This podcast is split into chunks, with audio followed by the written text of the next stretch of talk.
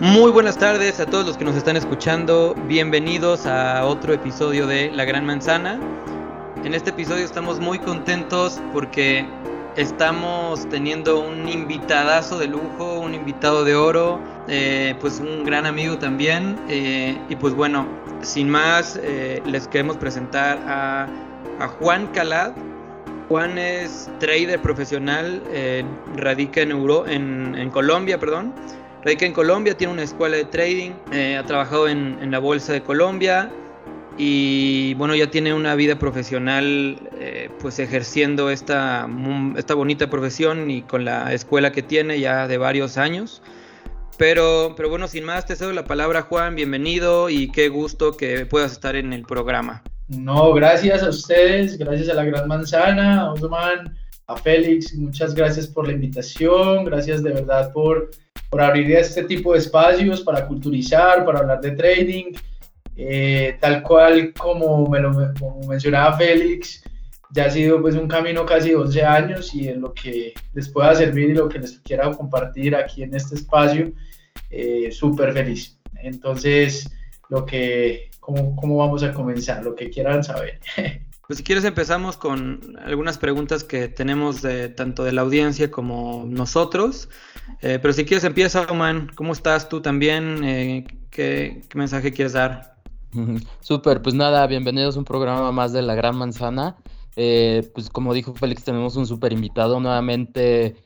Juan Calat, muchas gracias por aceptar esta invitación. Creo que este programa le va a servir a muchas personas que quieren adentrarse en el universo del trading, si lo quieren hacer de manera tanto amateur o como profesional, como Juan lo lleva haciendo ya varios años. Entonces creo que este es el programa perfecto para ustedes. Inclusive si no se quieren dedicar de manera profesional, eh, escuchar tips, consejos, experiencias de un trader profesional siempre aportan, siempre sirven. Félix y yo que no nos dedicamos profesionalmente a esto, los, los consejos y tips que vemos de profesionales siempre aportan, siempre suman entonces los invitamos a, que se queden a escuchar todo el programa, les aseguramos que, les va a gustar bastante, ¿no? Entonces, pues digo, para empezar, para arrancar, eh, Juan, ¿qué te parece si nos platicas un poquito sobre ti, eh, qué estudiaste, dónde trabajaste, cómo empezaste, cómo diste este brinco a empezar a ser un trader profesional, qué te motivó, qué te inspiró, platícanos un poco sobre tu carrera. Bueno, a ver, eh, yo soy negociador internacional, eh, justamente cuando comienzo a hacer mi carrera de negociador, en quinto semestre me topo con una materia que se llama mercados eh, financieros, mercados internacionales, creo que se llamaba. Y en ese punto empiezo a conocer un poco de lo que es la renta variable, lo que son los bonos, lo que es todo este lenguaje de bolsa. Y me empieza a llamar muchísimo la atención. Y empiezo de una u otra forma buscar más información por internet, empiezo a leer libros, empiezo a comprar libros, eh, empiezo a ver videos por internet y me empiezo a empapar un poco del tema y sentía que cada vez que aprendía algo, eh, sentía como esa pasión de, de, ir un poquito más allá, de ir un poquito más allá, de ir un poquito más allá. Y termino eh, prácticamente estudiando trading sin, sin hacer ni una sola inversión, casi dos años eh, sin haber hecho ninguna inversión, solo leyendo libros, libros, libros, libros, libros, libros, libros, y, adquiriendo mucha teoría, eh, porque no tenía el conocimiento cómo comenzar, o sea, era, veía muchas cosas por internet, pero no me generaban confianza en ese momento. Eh, siento que la cultura bursátil aquí en Colombia no era, no era algo como lo que se ve en este momento, que ya muchas personas se han metido en el mundo de, la bolsa o por lo menos compran criptomonedas o por lo menos conocen del mercado local. Eh, llego yo a décimo semestre de la universidad, al último semestre, el último semestre se hacen unas prácticas académicas. Eh, yo no tenía ningún contacto en absoluto, ni mi familia, ni nadie, ni amigos cercanos relacionados con la bolsa, ya yo me sentía como un pez en un, en un acuario sin, con, con, muchas ideas, pero, pero no tenía cómo plasmarlas. Y llega una persona de la Bolsa de Valores de Colombia a dar una conferencia en mi universidad. Yo estaba buscando práctica, pero yo la tenía un poco clara y, y, pienso que tomé ese riesgo de decir, yo no quiero hacer una práctica en donde me toque, o sea, no, no quiero que me manden a una empresa a hacer algo que no me guste, yo quiero hacer algo financiero.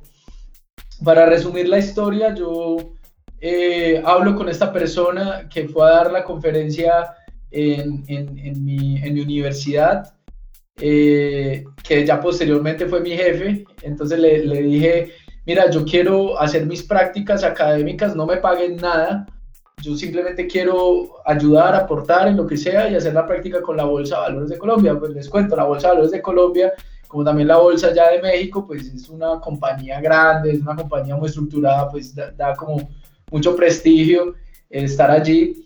Y pues yo vivo en una ciudad espectacular, pero no es una ciudad capital, o sea, no es una ciudad grande como digamos en, México puede llegar a ser el, en Ciudad de México, ¿no? Pues yo vivo en una ciudad pequeña, pero pues es muy hermosa, muy espectacular.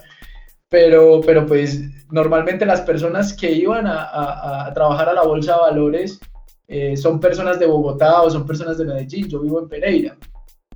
Entonces pues iba como en contra de todas las, de todas las probabilidades. Eh, justamente me, presenté, entré a hacer como un unos exámenes y justamente hacía los exámenes con unas de las mejores universidades de Colombia, personas que han estudiado allí. Y bueno, yo a raíz de tanto estudio y tanta cosa, pues todo eso pagó, ¿no? Y todo eso pues me dio a mi crédito y me dio a mi conocimiento y pasé los exámenes muy fácil, porque pues yo decía, esto, esto es una bobada lo que me están preguntando y yo veía que otros se corchaban y yo decía, pues o sea, después de tanto estudio esto valió la pena, termino haciendo la práctica con la bolsa de valores, espectacular, una experiencia increíble, ahí se me abrió todo el panorama, se me abrió como todo el, el espectro y todas las ideas que tenía en la cabeza. Ya luego termino la práctica, eh, bueno, hay muchas anécdotas dentro de la bolsa, dentro de eso pues cabe que pude conocer a muchos inversionistas, ya señores, personas que llevaban 20, 30 años invirtiendo, eh, y, pues pude tener como mucha empatía con ellos, pude tener una cercanía, les caía bien y, todo eso, y me empezaron a enseñar a invertir. Entonces, en algún momento, esto es una anécdota muy chistosa, eh, yo, yo tenía un, puesto de oficina, eh, pues trabajaba en una oficina, y con la persona de la recepción yo le dije, mira, hagamos algo. Yo me voy para la recepción y me vuelvo recepcionista y cambiamos de cargo. Y tú vas a tener más prestigio y yo me voy a quedar en la recepción, porque yo sabía que si yo me quedaba en la recepción podía conocer más inversionistas que iban a la bolsa y podía hacer contactos. Entonces, eh, pues me tocaba servir café, me tocaba hacer cosas pues que eh, normalmente la gente decía, usted está loco, usted tenía, usted tenía un puesto en una oficina y quiso estar en una recepción. Entonces me fui para la recepción, pude conocer a mucha gente y justamente tuve mucha, mucha, mucha cercanía con un inversor que se llama Diego, que fue mi mentor inicial.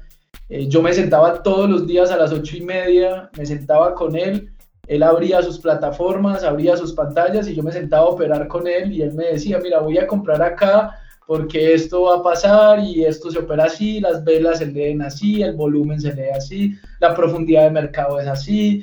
Entonces empecé a aprender en el, en el hacer de él y veía que él hacía mucho dinero todos los días y yo veía cómo lo hacía. Entonces yo, yo fui aprendiendo y yo dije, wow, o sea, yo, yo de verdad, o sea, quiero hacer esto de profesión, quiero, quiero hacerlo así como él lo hace, pero me faltaba mucho capital. O sea, yo decía, no, pues no tengo tanto capital, pero puedo comenzar con poco. Ya después de ahí eh, me salió un trabajo en una comisionista de bolsa de futuros energéticos y, y, empecé a hacer un proceso con ellos y demás, pero, pero siempre como decía, otra vez de empleado, o sea, yo, yo quiero irme a hacer trading, quiero salir de la institucionalidad y de ser empleado y después recuerdo ese día que me fui a la oficina del gerente y le dije, mira, renuncio, me voy a ir para Pereira nuevamente y voy a hacer trading y voy a ser trader. Y él se reía y me decía, mira, son muy poquitas las personas que viven del trading, o sea, aquí tú eres un intermediario, te vas a ganar las comisiones, puedes conseguir clientes y yo sí, yo, yo sé cómo funciona esto, pero quiero meterme a la candela, no tengo nada que perder tengo mucho que ganar. Y bueno, ahí para resumir la historia, ese fue el comienzo, vuelvo aquí a Pereira y tenía un dinerito ahorrado y comencé. Eso fue en 2014, ¿no?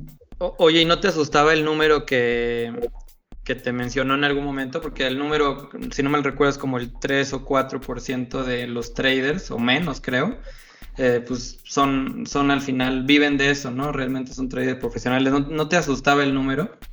Claro que me asustaba, pero, pero mira, ya después de, leer, ah, existe una, llamémoslo, un efecto que hay en los traders de sobreconfianza.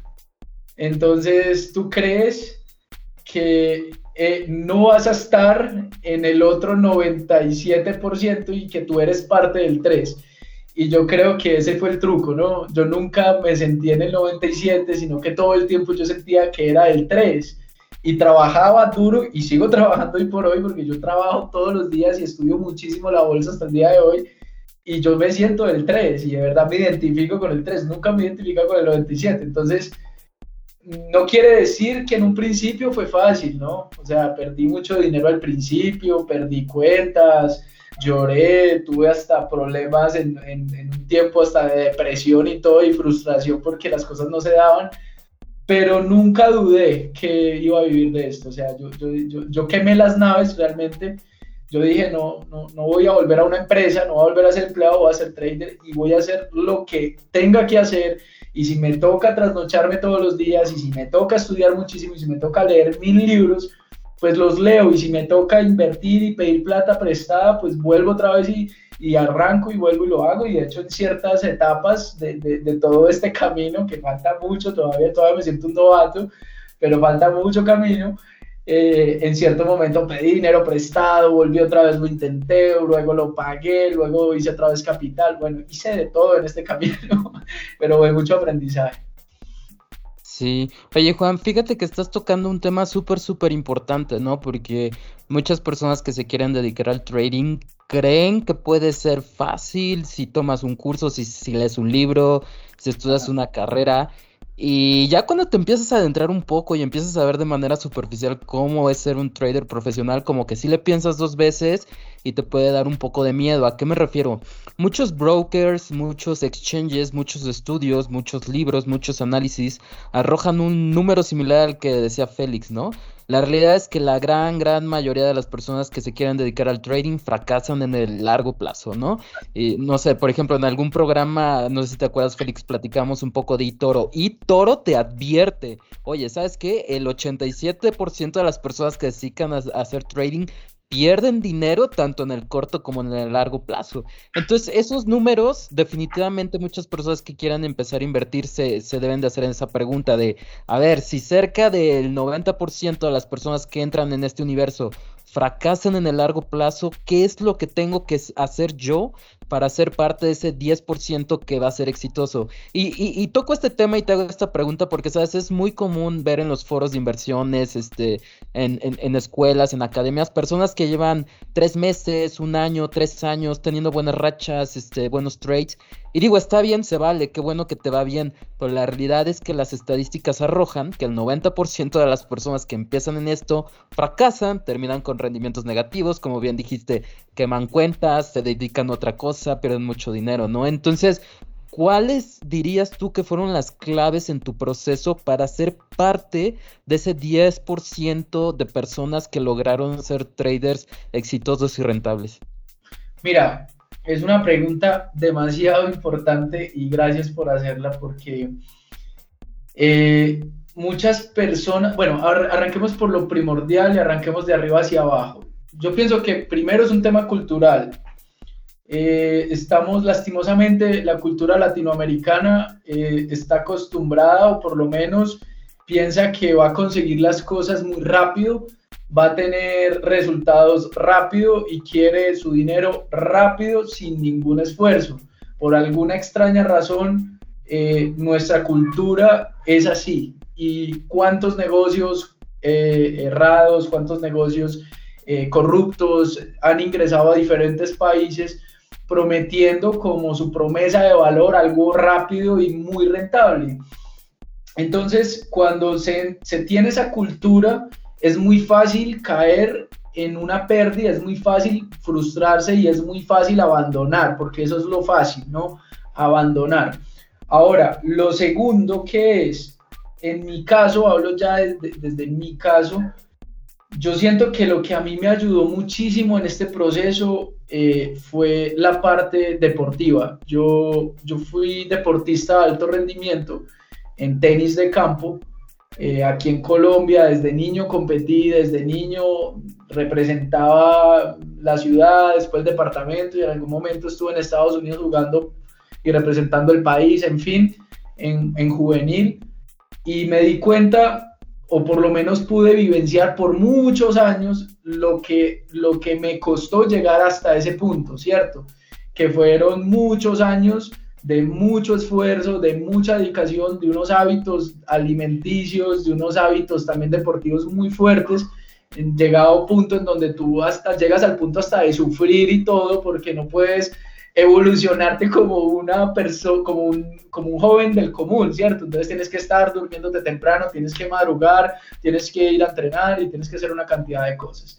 Entonces, cuando uno tiene esa mentalidad y, yo tuve muy buenos resultados gracias a la vida de, con el deporte, eh, yo lo que hice fue hacer un copiar-pegar. Yo dije, bueno, yo sé que es tener unos buenos resultados en algo y en ese algo fue el deporte. Entonces, si yo quiero ser buen trader y quiero ser rentable y quiero vivir de esto, pues también tengo que hacer unos esfuerzos.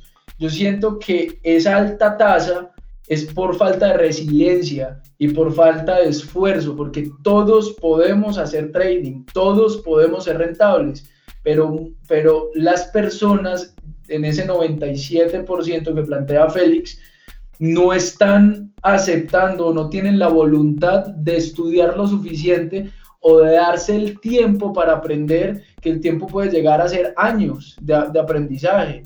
O sea, yo para haber llegado a tener resultados, por lo menos yo decir, pucha, tengo dos meses o tres meses positivos, me costó casi dos años de, mucho estudio, incluso pasado de estar certificado con una bolsa de valores pasado de haber tenido una cantidad de estudios, de una cantidad de libros encima, una cantidad de información, y aparte de eso, de haber tenido unos mentores muy cercanos que me enseñaron muchas cosas y que les agradezco hasta el día de hoy, ni así lograba rentabilidad rápido, teniendo las estrategias incluso por escrito.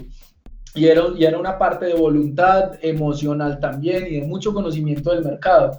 Entonces, como, como aparecen en redes, no sé si se pueden imaginar como el tipo aquí cavando y cavando y cavando y cavando y cavando y el que cava más hondo encuentra los diamantes y el que se cansó de cavar eh, le faltaban tres, tres eh, golpes al piso para encontrar ya los diamantes y muchas personas se rinden faltándole tres golpecitos al piso para encontrar los diamantes. Entonces, eh, yo pienso que es voluntad, mucha voluntad, mucha paciencia y sobre todo amor por el trading y no tanto amor por el dinero. El dinero es espectacular, es una herramienta válida en el sistema y que, y que sin el dinero pues no pudiéramos hacer tantas cosas y todo sería un poco más difícil.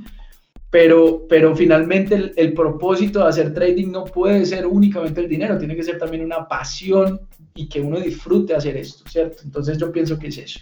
Oye, Juan, y le diste un punto clave muy, muy bueno, muy importante también. De yo de las dos escuelas a las que en, las que estudié, que una de ellas fue la tuya, se hacían mucho hincapié en eso mismo, ¿no? No, eh, no tener el dinero o hacerte trading solo por querer ser rico o tener mucho dinero.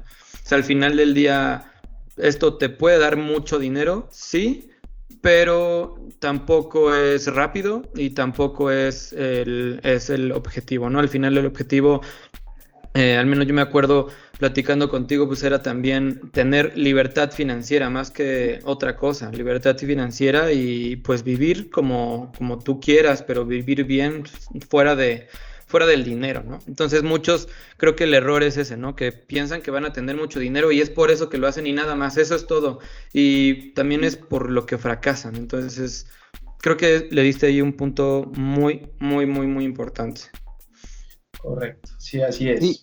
Juan, no sé si a ti te hace sentido, yo cuando estaba empezando me dijeron una frase que se me quedó muy grabada, no sé si tú, tú estés de acuerdo con esta y me decían, hacer trading es la manera más difícil de hacer dinero fácil. Y dije, órale, no, sí está muy interesante, ¿no? Porque sí, digo, a lo mejor tú puedes comprar, ¿qué te gusta? Uber, el día de mañana, una acción de Uber, puedes comprar Ethereum, puedes hacer Forex, ¿no? Puedes tener 3, 4, 5 operaciones eh, eh, exitosas en 1, 3, 5, 7 meses, ¿no? Pero al final del día, si quieres tener eh, rendimientos sostenidos en el largo plazo, pues toma tiempo, toma bastante tiempo, no, no, no se trata solo de un poco de suerte, pedir recomendaciones, leer un libro, ¿no? Como que sí toma el mensaje que quiero decir es que si es una profesión como tal, ahí fue cuando yo dije, claro, esta frase me da sentido. Eh, ganar dinero haciendo trading es la forma más difícil de hacer dinero fácil. No sé si tú concuerdes con esa frase. Total, total, me encanta, me encanta. Te la voy a robar, sí, es verdad. La voy a seguir diciendo, me encanta. Totalmente, total, total, total, totalmente. Eh, porque es que se necesita de aprender a hacer una profesión. Es como eh, yo decir, bueno, yo quiero hacer mucho dinero, ¿no? Entonces, ese es mi objetivo, hacer mucho dinero. Entonces, eh, quieres hacer mucho dinero. Existen mil profesiones que te pueden dar mucho dinero.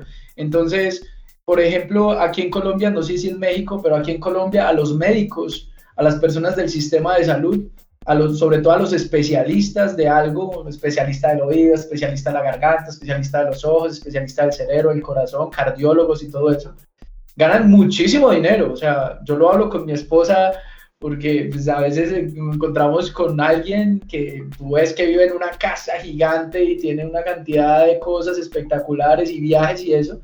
Y uno pregunta, bueno, ¿y qué hace esta persona? No, él es cardiólogo. Entonces es como yo decir, no, no, no, claro, voy a ser cardiólogo. Entonces tendría que aprender a operar corazón abierto, tendría que estudiar casi 15 años para ser cardiólogo o más, para poder ser un cardiólogo y tener esos rendimientos o esos sueldos que tiene, porque aquí en Colombia tiene unos sueldos exagerados, o sea, una cosa absurda, prácticamente son los que más ganan aquí en Colombia. Entonces, la pregunta no es, bueno, yo quiero hacer dinero, listo, todo el mundo quiere hacer dinero, pero la decisión es cómo yo quiero hacer dinero, con algo que yo disfrute y con algo que yo vibre, porque yo no le voy a decir a un cardiólogo, mira, deja de hacer eso y ponte a hacer trading porque esto da también dinero. No, cardiólogo no le puede gustar el trading y totalmente respetable. Si yo veo a una persona feliz en su profesión, fantástico, encontró su propósito de vida y encontró su, su comodidad y su libertad en su trabajo porque no siente que es un trabajo.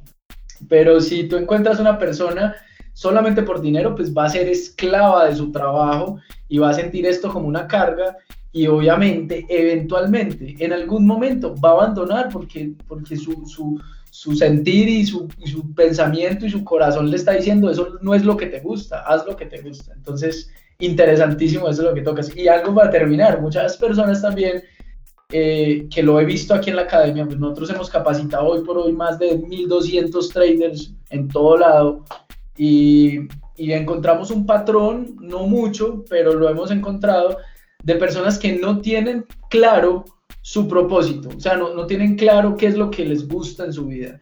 Entonces, eh, ven el trading como una salida y pueden encontrar esa comodidad y pueden encontrar ese propósito en el trading y dicen, fantástico, voy a hacer trading y me encanta. Como otros dicen, no, este, esto no es para mí y sigo en mi búsqueda también personal de qué es lo que me gusta. Entonces, fantástico, sí, chévere, chévere ese tema.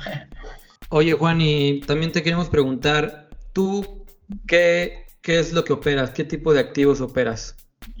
Ok, yo opero, yo opero en este momento sobre todo acciones americanas, ¿sí? Acciones americanas, opero muchísimo, estuve muchísimo tiempo enfocado en el mercado de divisas, en el mercado Forex muchos años, muchos, muchos, muchos. De hecho, cuando, cuando nos conocimos, Félix, yo estaba solo con divisas, divisas, divisas, hacía acciones por los lados, pero ya en este momento de mi vida yo quise dar un salto y, y, enfocarme en otro mercado. No dejo las divisas, no dejo las divisas, eso sí, nunca lo voy a dejar, pero me estoy enfocando y concentré mi capital eh, más en acciones americanas y bueno, lo estoy haciendo muy bien, ya llevo pues varios años enfocado en acciones americanas y en divisas pues sí desde que comencé. Yo opero también materias primas, opero ETFs, opero criptomonedas a largo plazo. Eh, el día de ayer estaba aprendiendo más sobre NFTs, que es un tema bien interesante y pues ahí estoy aprendiendo, estoy en la búsqueda de muchas cosas. Ya en la academia hemos eh, apartado, ¿cierto?, de esos diferentes mercados con especialistas. Yo me dediqué solamente, como te dije, a acciones americanas. Hay dos especialistas, eh, traders profesionales también muy tesos, muy buenos de, divisas y tenemos una persona especialista únicamente en criptomonedas. Entonces, entre todos, cuando hacemos reuniones de equipo, aprendemos uno del otro, ¿cierto? Entonces es como un aprendizaje colectivo. Prácticamente nos sentamos y, yo les cuento lo que he aprendido esta semana, porque siempre hay algo para aprender, siempre hay algo nuevo. Entonces, o, por lo menos un error que yo cometa y les aviso, mira, cometí este error y ellos también me comentan. Entonces pienso que la construcción del profesionalismo de, de todo el equipo está en otro nivel, cada año está en otro nivel y bueno, la idea es seguir subiendo el nivel y subiendo y subiendo y aprendiendo oye, Juan, fíjate que nosotros teníamos en algún, en algún capítulo, no sé si te acuerdas, Oman, tuvimos una discusión sobre, sobre que Forex no era, no era nada bueno. Eh, yo tengo una, idea completamente diferente, pero es lo que discutíamos entre, entre Oman y yo, ¿no? Que el Forex está pues muy eh, mañado o muy eh, manipulado por ciertas, por ciertas este, cosas, hay muchos factores ahí, pero sigue siendo algo bueno para poder operar. Sigue siendo pues, el mercado más grande este, para poder operar y, no tiene por qué ser malo mientras realmente sepas cómo operarlo, este, tengas tu, tu, estrategia y tampoco te vayas con alguna de estas empresas pues pirámides que, que, lo que único que quieren pues es sacar dinero, ¿no? Pero tú, o sea, teniendo la opinión tuya ya de un trader profesional, eh, ¿Cuál sería tu opinión con respecto al mercado de Forex? Mercado Forex es de los mercados más manipulados, es la verdad, es, es, cierto, es totalmente cierto, es un mercado muy manipulado, obviamente son mercados market makers, el broker es tu contraparte, siempre va a seguir siendo así, eso no va a cambiar, hay movimientos de precios irregulares en ciertos días, sobre todo los miércoles, los viernes, en las aperturas de, todos los días, más o menos entre 4 y 5 y media, 6 de la tarde hay mucha manipulación de precios. Tienen eh, permiso por el Banco Mundial de manipular casi 200 pips semanales por, por variedad. O sea, hay muchas cositas, ¿cierto?, que, que, que te pueden desanimar y uno dice, bueno, es un mercado manipulado. Pero la pregunta no es si es peligroso, es peligroso siempre y cuando tú no sepas cómo están manipulando o si tú, por ejemplo, no eres consciente de que es un mercado manipulado. Entonces, no es entrar, por ejemplo, en una discusión como de decir, no, es que eh, estoy, el broker me está haciendo perder, sino más bien tú entender cuáles son las estrategias del broker para hacerte perder.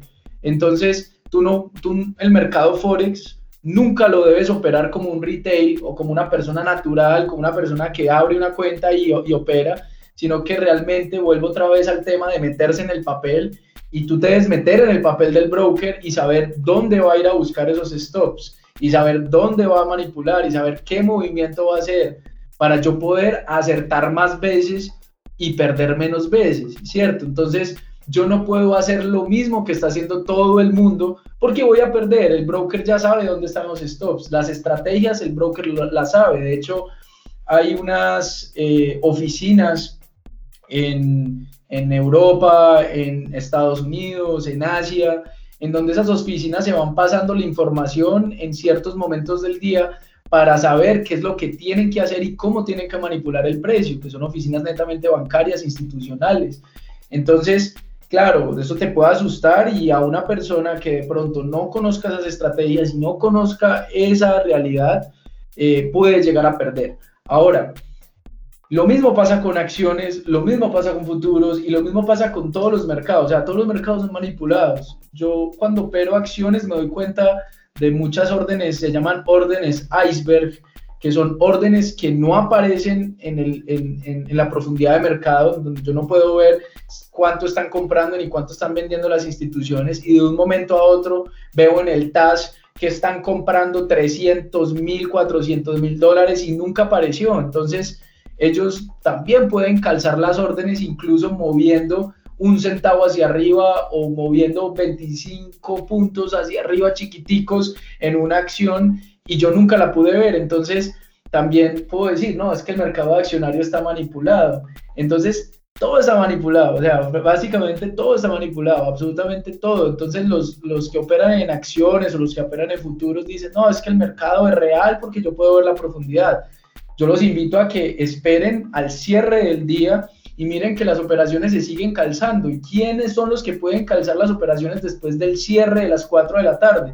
Las instituciones. ¿Quiénes pueden comprar antes de las 8 y media de la mañana? Las instituciones. ¿Y quiénes pueden calzar las órdenes que les dé la gana las instituciones. Entonces, no vamos a estar a salvo las instituciones y más bien el trabajo como operador, y yo pienso que es lo que a mí me ha, me ha abierto un poco más como el, el panorama de, de, rentabilidad, ha sido entender a las instituciones y meterme en el papel de ellas y saber cuándo ellos están comprando y cuándo ellos están vendiendo para yo poder montarme en ese tren y poder montarme en esos movimientos institucionales.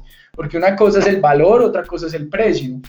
Y las instituciones siempre van por precio. Porque si fueran por valor, pues una acción de Tesla valdría 25 dólares y no valdría 700. O una acción de Starbucks valdría cero porque la acción de Starbucks en valor vale menos 5 dólares y la acción de Starbucks vale 115, 120 dólares. Entonces, ¿Quiénes son los que suben esos, esos precios hasta por allá? Las instituciones, porque generan mayor rentabilidad. Todo está manipulado, el mercado Forex hay que tener mucho cuidado, sobre todo hablando ya de mercados descentralizados como lo es este mercado de divisas. Tenemos que saber también las regulaciones, eh, qué entidades están regulando ciertos brokers. Hay muchos brokers irregulares en este momento. Entonces hay que buscar un broker que sea serio, un broker que tenga regulación y que obviamente tú tengas una estrategia, una manera de operar, entendiendo pues esos movimientos institucionales, ¿cierto? Eso es. Sí, creo Juan tocaste varios puntos muy importantes para nuestra audiencia. Eh, primeramente, hacer un paréntesis. En cualquier mercado se puede hacer dinero, así de fácil. Hay mercados en los que son más fáciles, otros más difíciles, unos más manipulados, otros menos manipulados, pero la realidad es que en todos se pueden hacer dinero, ¿no? Quizás en, una discusión que teníamos en programas atrás era qué tan manipulado estaba Forex, ¿no? Y, ahí tocaste un punto bien interesante, que muchas veces nosotros como inversionistas minoritarios, inversionistas retail, pues la realidad es que no tenemos acceso a un montón de herramientas y recursos que las grandes ballenas, inversores institucionales, como tú bien dices, siempre van a estar 3, 4, 7 pasos adelante de nosotros, nos guste o no. Muchas veces ellos operan con matemáticos, físicos, financieros, con genios de las mejores universidades, con los mejores algoritmos del mundo, cosas que simple y sencillamente nosotros nunca vamos a tener acceso. Sin embargo, eso no quiere decir que no podamos sacar un buen profit del asset que estemos trabajando, ¿no? Entonces, eso es bien importante para que, la gente sepa, ¿no? Que no se asusten de Forex, no se asusten de criptomonedas, ni de materias primas, ni de acciones, ¿no? Y en función de ello, Juan, a mí me gustaría preguntarte en tu experiencia, ¿qué mercado para ti sería el más fácil o el que más te ha gustado operar. Y al mismo tiempo me gustaría preguntarte, para las personas que van empezando, ¿qué mercados les recomendarías? Porque como bien dijiste, en, en, Forex hay un montón de exchanges no regulados que te ofrecen servicios eh, caso de criptomonedas es muy similar, aunque hemos avanzado un poquito en temas regulatorios. Y, por ejemplo, caso de, stocks y de materias primas, pues sí está un poco más regulado, tanto en Colombia, en México, como, como en el resto del mundo. ¿no? Vemos que hay ciertos matices, ciertas, eh, digamos, escalas de grises en términos de regulatorio y sobre todo en términos de manipulación. Entonces, esa sería mi pregunta. ¿Cuál te ha gustado más? ¿Con cuál te sientes más cómodo? ¿Y cuál le recomendarías a las personas que van empezando a empezar a operar? Claro, cuando se comienza hay, un, hay una barrera y ustedes la mencionaron muy bien, que es la barrera del dinero, ¿cierto? Para operar en acciones, indudablemente tú necesitas volumen, necesitas dinero. Sí, y cuando tú estás comenzando los primeros pasos, pues va a ser muy difícil decirle a una persona que apenas quiere aprender, decirle, mira, es que tienes que invertir eh, 3 mil, 5 mil, 10 mil dólares en esto para que pues, te pueda dar una buena rentabilidad y que puedas tener un buen, nosotros aquí en Colombia lo llamamos como un colchón financiero, como un, un dinero, un espacio que tú puedas utilizar para comprar acciones y tener pues buena movilidad y no estés tan restringido.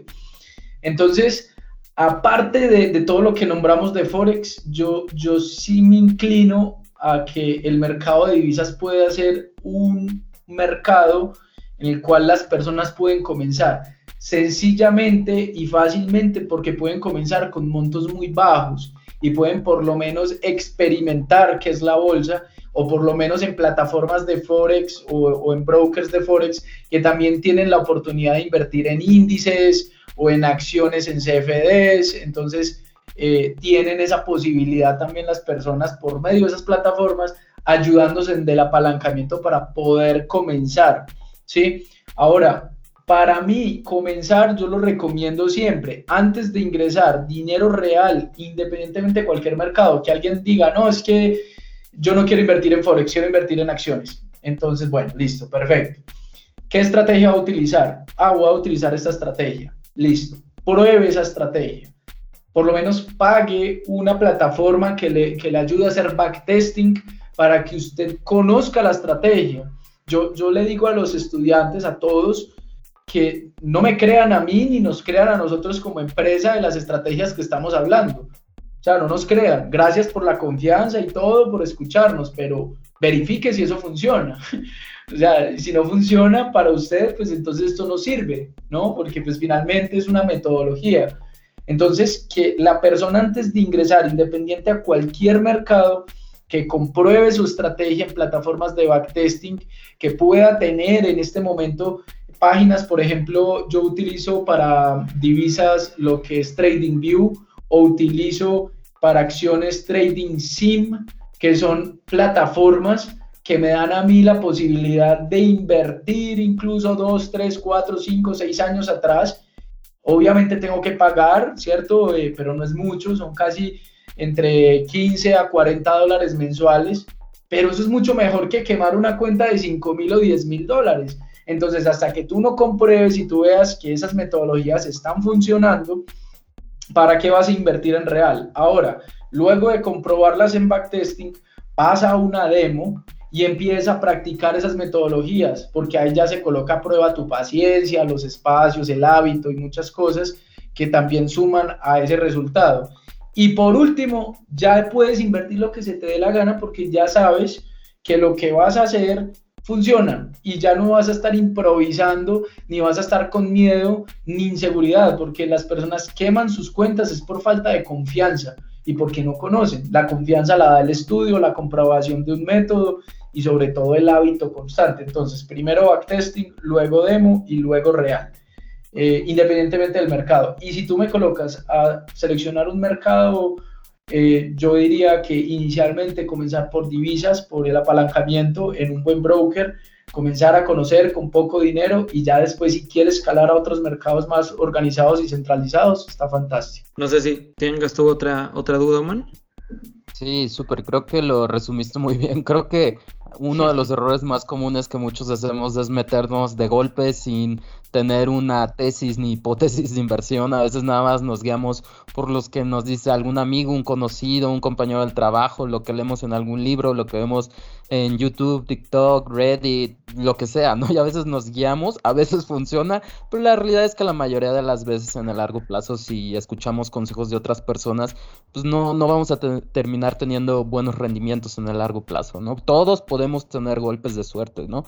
Eh, como alguna vez alguien me dijo, hasta un reloj que no funciona da bien la hora dos veces, ¿no? Entonces, a veces por suerte, por coincidencia, esas recomendaciones nos pueden servir, pero sí, creo que el, practicar, el tener una hipótesis, el como tú dices, hacer el backtesting, es, es, muy bueno para las personas que van empezando, ¿no? Entonces, ojalá ese consejo les sirva a muchas de las personas que nos están escuchando, ¿no?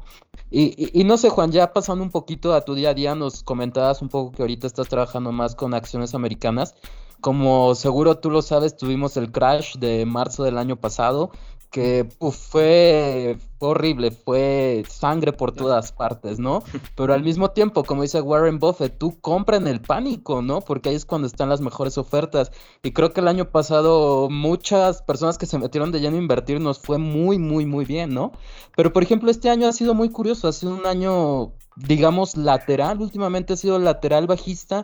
Mi pregunta para ti sería, ¿cómo operas en un mercado donde hay mucha incertidumbre, no? Seguramente ayer y antier viste la masacre de Evergrande, ¿no? Pues fue una, un verdadero caos, ¿no? ¿Cómo operas en estos meses o años de incertidumbre en términos macroeconómicos? ¿Utilizas instrumentos apalancados? ¿Utilizas instrumentos, inversos apalancados? ¿Operas a largo plazo? ¿Cuáles son tus estrategias de inversión para ahora que estás trabajando con la bolsa americana? Ok, mi estrategia de inversión prácticamente es en la apertura. Eh, yo busco sobre todo empresas de, mediana capitalización y de alta capitalización.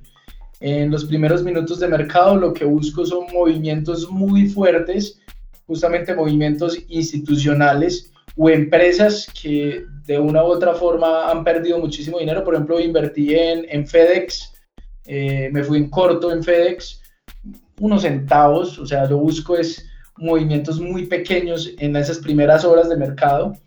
Eh, no soy de holdear eh, empresas americanas, no soy de holdearlas, no, no las aguanto ni un día, siempre compro en la mañana y a las dos horas o tres horas máximo estoy liquidando todo lo que tenga. Eh, esa es mi estrategia america, pues de, de, de acciones americanas. Sí, vi lo que pasó con Evergrande, una locura, no sé si va a alcanzar a pagar todos los las deudas y los pasivos que tiene, tiene que pagar como 85 millones de dólares mañana. Dice que consiguió el dinero, no sé si sea verdad. Vamos a ver qué pasa. Pues ustedes saben que Evergrande es una de las compañías más grandes del mundo, es China. Entonces, bueno, vamos a ver qué sucede con eso. Claro, el Standard Poor's lo que ha sido todo este septiembre ha sido bajista totalmente apenas el día de hoy recuperó, eh, bien loco, porque pues la crisis de pues, la noticia de ayer de Evergrande que impactó demasiado a las bolsas, el día de hoy pues dio esa recuperación para el Standard Poor's, pero siempre, siempre es tener como la, la, visualización y tener también el espacio en esos primeros minutos de mercado para buscar esas verticalidades. Y esas verticalidades las tengo gracias a, a lo que hacen las instituciones justamente. Entonces me, me, doy cuenta por nivel 2, por, también por el gráfico, por la estructura de la vela, por el volumen, por el espacio, por varias cosas que no son ni secreto en, en, ningún lado para los que operan acciones y tengo pues ese hábito y esa facilidad como de ver esos movimientos institucionales y me monto todos los días, sobre todo hago gaps, eh, opero gaps en, en los primeros minutos de mercado.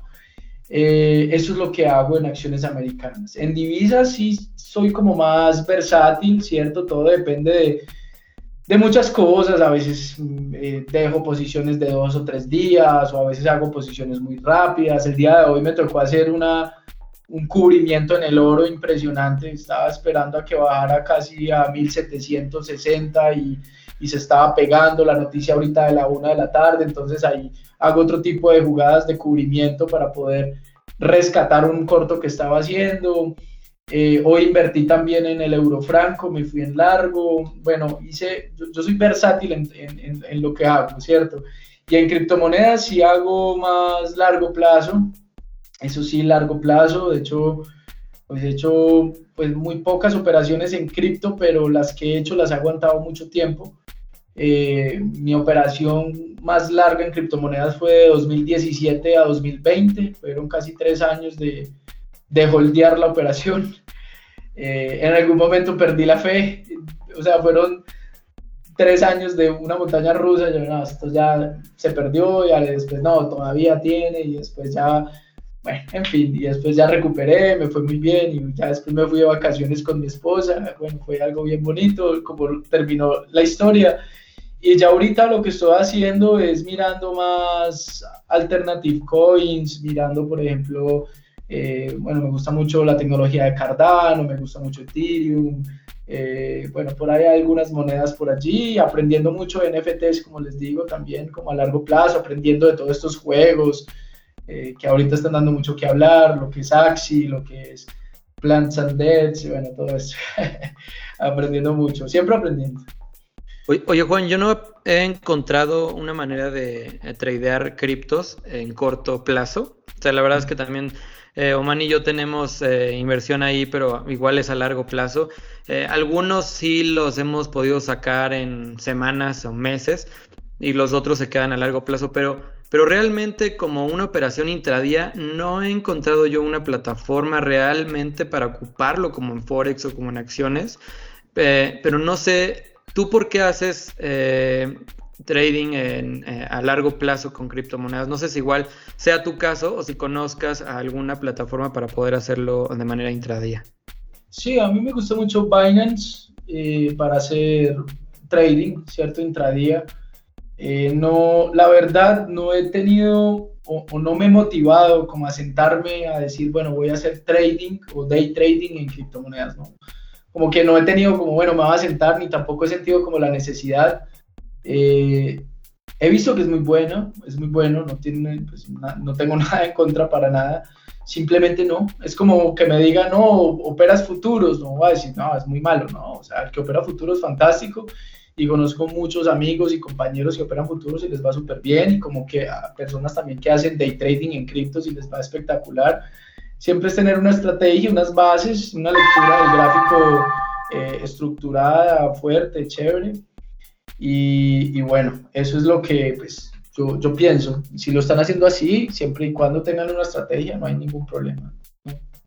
Sí, Félix, en, en, en Binance, en KuCoin, en OKX, hay futuros, hay opciones put, si quieres, también hay instrumentos inversos apalancados, en Hotbit, hay, hay, hay varios, o sea, no son muchos, pero sí hay.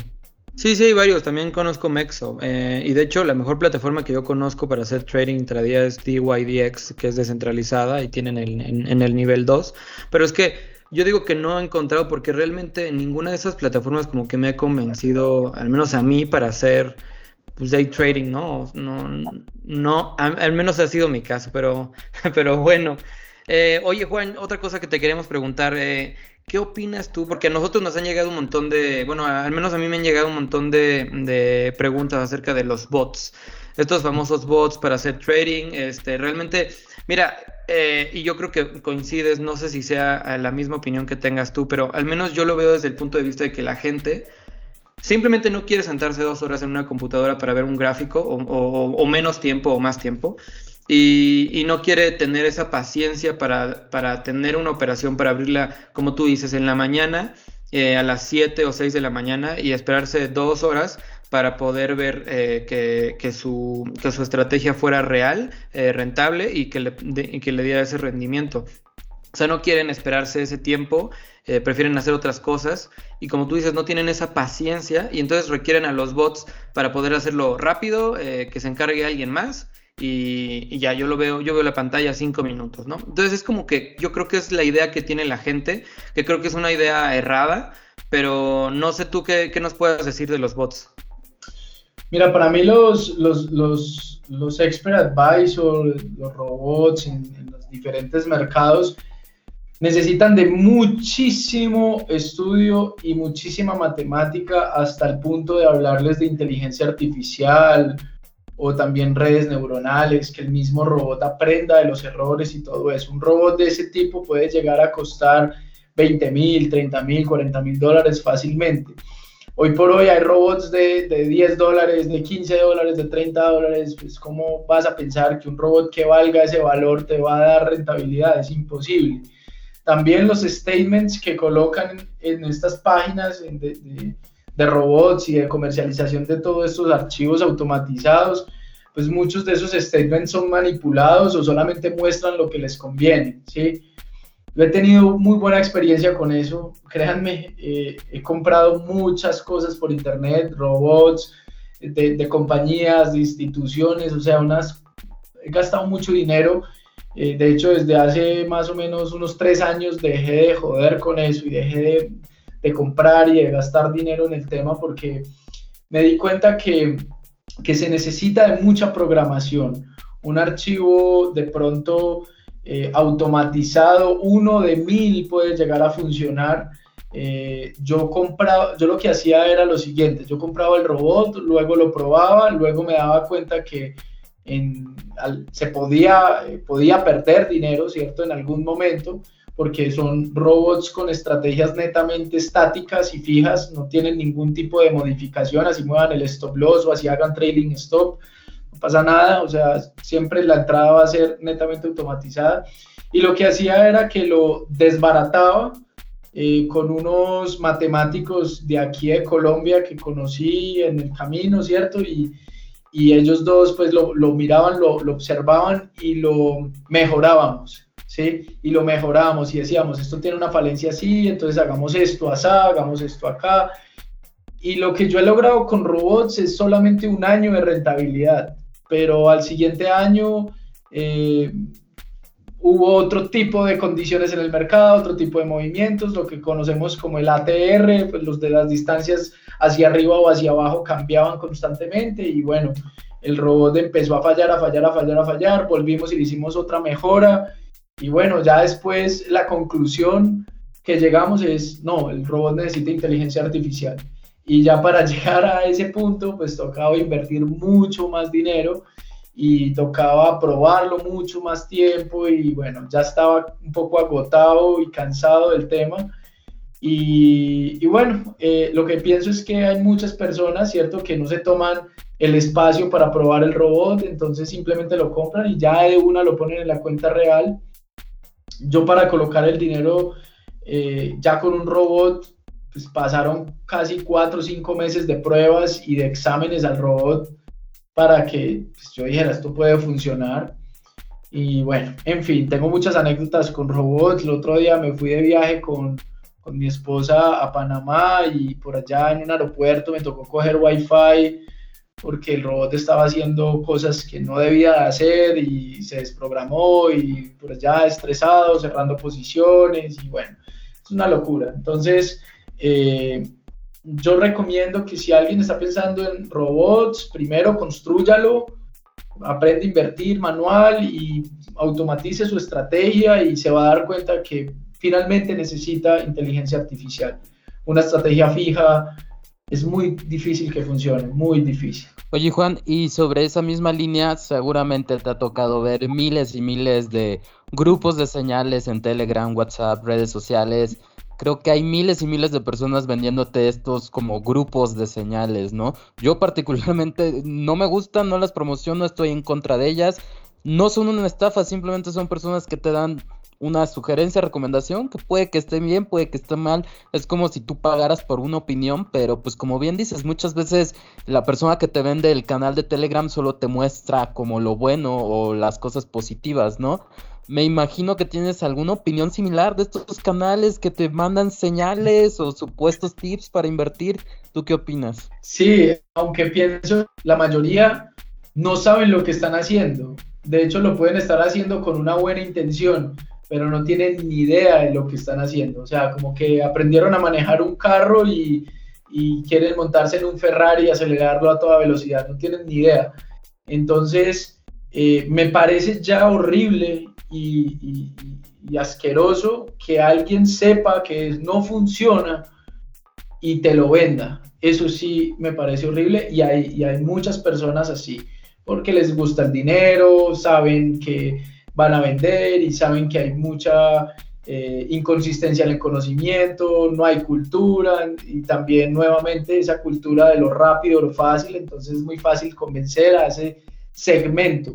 ¿sí? Entonces, eh, tú como academia, tú puedes tener dos, eh, dos frentes o dos estilos, dos comunicaciones distintas.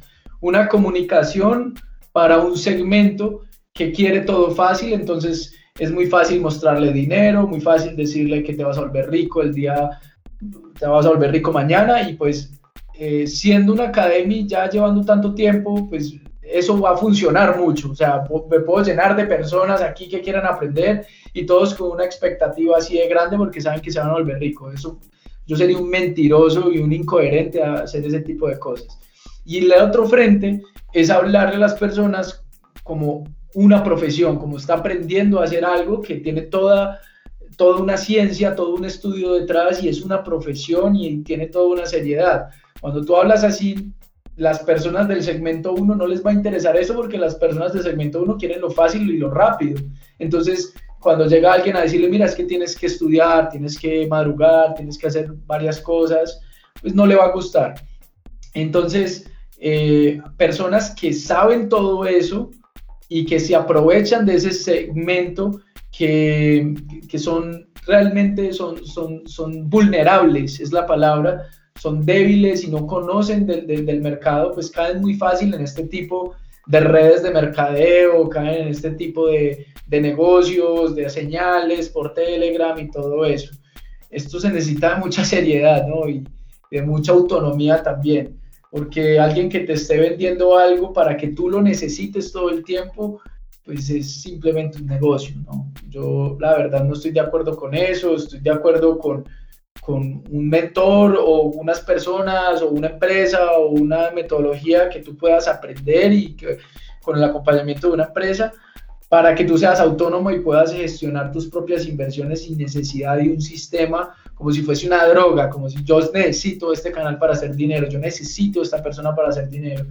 Es una estupidez cada uno debe hacer sus propias inversiones con unas herramientas que aprende y que compruebe por uno mismo, ¿cierto? Sí, y, yo me acuerdo que cuando también eh, estudiaba contigo, Juan, eh, en algún momento me, comentabas este, pues que tampoco se podía hacer trading en, en el celular, ¿no? Y es que también vemos que mucha gente quiere hacer trading en el celular mientras va que en el camión o en el avión o por decir algún transporte y quiere ocupar la aplicación X y pues hacer trading y empezar a ganar desde, desde el celular, ¿no? Cuando realmente, pues no, y hemos visto que, eh, y, es, y es parte de lo que yo digo cuando alguien me contacta, este, quiere hacer trading en el celular, le digo, mira, quien te diga que quiere hacer trading, trading en el celular, pues simplemente no sabe de lo que está hablando, no se puede. Eh, lo que se puede hacer en el celular es a lo mejor abrir una posición y cerrarla, pero ya la, debiste haber eh, estudiado antes en una computadora, ¿no? Así es, y es justamente por lo mismo, Félix, es lo mismo exactamente por lo mismo. Eh, porque quiere lo fácil, ¿sí? Entonces lo fácil es abrir el celular y me meto una aplicación, compro y vendo y te lo venden así. Entonces suena, suena muy, muy sencillo y no, esto no tiene nada de sencillo, es de mucho estudio, ¿cierto? Sí. Oye, Juan, otra de las preguntas que nos llegó, que seguramente tienes experiencia en ello, es relacionado con el copy trade. Tú sabes, con el copy trade tú puedes copiar tal cual, literalmente, las operaciones en tiempo real, idéntico lo que está haciendo otro inversionista, o bien tú puedes estar del otro lado de la moneda, que tú permitas que otros usuarios te copien, ¿no? Entonces hay diferentes brokers y exchanges que dan incentivos a las personas que se dejan copiar y pues bueno, ya depende de cada quien si tú quieres copiar o quieres dejar ser copiado, ¿no? Algo que yo he visto y me llama la atención es que la mayoría de los eh, usuarios o inversionistas retail que se dejan ser copiado son personas con menos de dos, tres años de experiencia, ¿no? Entonces es por eso que yo nunca me he terminado de, de animar a hacer copy trade. Sin embargo, reconozco que hay, hay inversionistas que en temporalidades de 3, 6, 9 meses ves rendimientos de 500, 1000 por ciento. Y, y, yo digo, uff, si lo hubiera copiado, 100 dólares los hubiera transformado en 1000 dólares, ¿no? Por decirte algo. Entonces, ¿tú has utilizado estas funciones? ¿Has copiado? ¿Has dejado ser copiado? ¿Qué opinión te merece en general el copy trade? No, ni una ni la otra. Eh, me parece, sí, me parece que es una locura. Eh, porque es que están mostrando porcentajes por fuera de la realidad y eso es lo que vende. El mejor trader de la historia se llama Jim Simons y tiene un porcentaje al año aproximadamente del 30% al año. En promedio, casi de, de 30, 40 años que lleva invirtiendo. Es una locura. Ahorita para que llegue alguien y me digan un broker, eh, primero, descentralizado, y que me diga que se está haciendo el 1000% o el 500% al mes, pues no estaría dejándote copiar sus inversiones, estaría en un fondo en Estados Unidos manejando miles de millones de dólares y estaría feliz haciendo dinero. Y seguramente si es pues si tiene un propósito y le gusta y tiene vocación, pues va a enseñarte o te va a transmitir las cosas de una forma totalmente distinta, porque alguien que haga esa rentabilidad es porque tiene muchísimo conocimiento del mercado y no va a estar en, en un, y no, o no se va a prestar para ese tipo de cosas. O sea, cuando tú has visto a Warren Buffett o a Jim Simons o a Cohen o a Soros o, a Rob Booker dejándose copiar porque son los mejores traders del mundo. O sea, esos son negocios que han hecho los brokers para incentivar a las personas a hacer muchas posiciones y nuevamente a cultivar nuevamente esa cultura pendeja, ¿cierto? Porque es una cultura pendeja que las personas creen que van a hacer dinero en bolsa de una forma muy fácil copiándole a los demás. Nadie en el mundo, en ninguna profesión en el mundo te va a dar éxito copiándole a otro. Entonces, nada te va a hacer,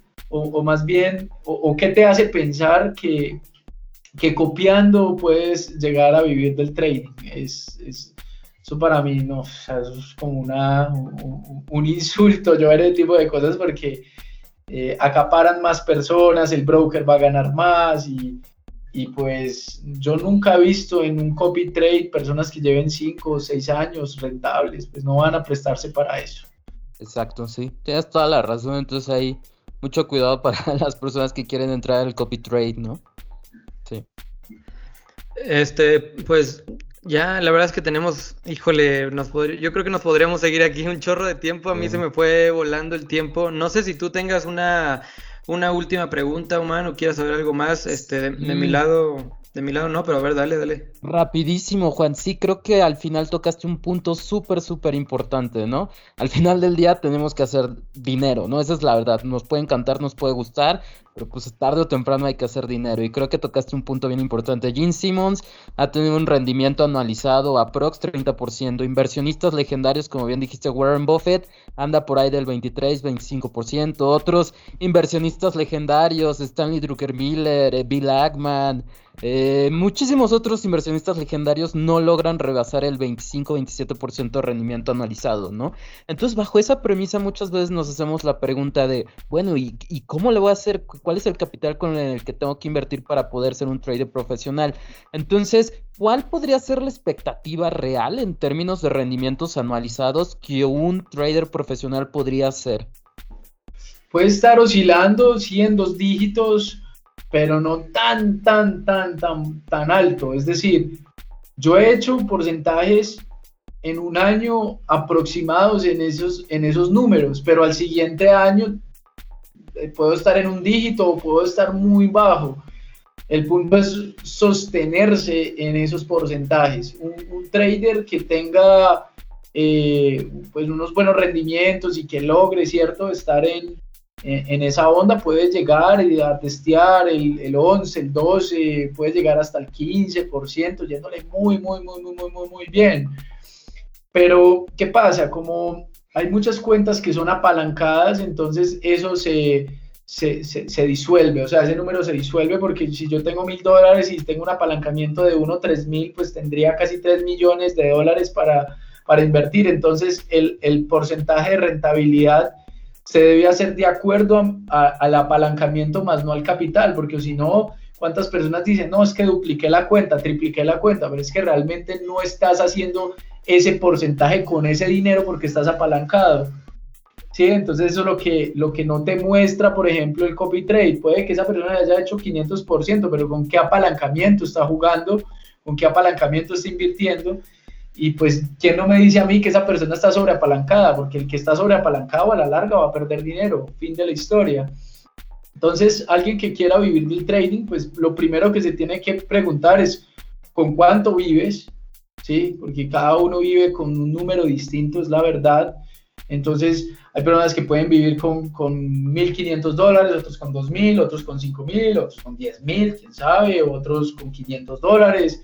Entonces, de acuerdo a esos números, eh, es empezar a, mirar cuánto capital necesito y ver el trading no como puedo vivir del trading, sino ver el trading como primero como un ingreso adicional y si en algún momento tienes la capacidad, y primero que esos ingresos adicionales sean constantes y tienes la capacidad de ser rentable en esos ingresos adicionales, pues tú ya puedes empezar a decir, bueno, listo, voy a inyectar más capital, voy a arriesgarme más, voy a colocar más de mis ahorros para poder en algún momento llegar a ese, a ese número que necesito para vivir y así hacerlo de una forma organizada. Porque es que también la organización financiera es muy, muy importante. O sea, tú no puedes gastar todo lo que te ganas, siempre debe haber un interés compuesto, debe haber una reinversión de, de lo que estás ganando, porque una cosa es ganar y otra cosa es crecer tu cuenta. Yo puedo ganar, tengo una cuenta de lo que sea, de 5 mil dólares y gano 500 dólares todos los meses y me los gasto. Entonces el otro mes vuelvo y arranco con 5 mil y siempre me voy a quedar en el mismo ingreso. En cambio, si yo dejo el 50% o el 60% a reinversión, pues simplemente va a sacar una parte y a la larga ese dinero de rentabilidad a la larga va a ser mucho mayor porque mi capital es mayor. Eh, entonces siempre es hablar del número con el que quieras tú vivir y sobre todo, más que eso, verificar que sí lo puedes hacer, porque no te puedes lanzar, así estés aburrido en el trabajo, lo que sea, no te puedes lanzar de una, no, me quiero hacer trading y aún no has verificado. Y eso te va a hacer perder todo el dinero y te va a causar muchos problemas. Pues muchísimas gracias, Juan. Este, pues ya la verdad es que se nos va, se nos va el tiempo y también ya no, ya no agarramos más de tu tiempo.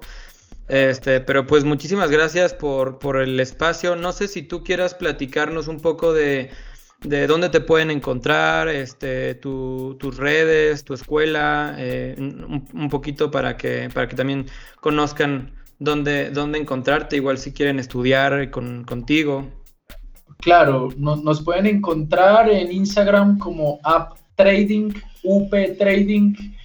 En Spotify también tenemos el podcast, nos encuentran como App Trading, YouTube App Trading, bueno, página web, App Trading, todo App Trading. Sí, allí nos pueden encontrar, pueden eh, eh, aprender de lo que son todos los mercados bursátiles, eh, profundizar, aprender metodologías, aprender a hacerlo de una forma estructurada, con un buen manejo de riesgo, eh, aprender todo tipo de metodologías en todas las temporalidades. Nuestros entrenamientos tienen una duración de seis meses. Eh, en esos seis meses hacemos trading en vivo, hacemos seguimientos, resolución de dudas, eh, profundización en distintos mercados y sobre todo somos la única academia en Colombia con certificación de Ministerio de Educación. O sea, nuestro programa está legalizado aquí en Colombia, lo cual pues eh, ha sido un logro increíble que hemos logrado como, como empresa y como, y como equipo, porque damos certificado avalado por legalmente por, por, la República de Colombia, ¿cierto? Entonces eso es, eso es espectacular y, eso pues nos ha posicionado con, con, con, empresas, con universidades. Yo trabajo actualmente con varias universidades dando clases de esto.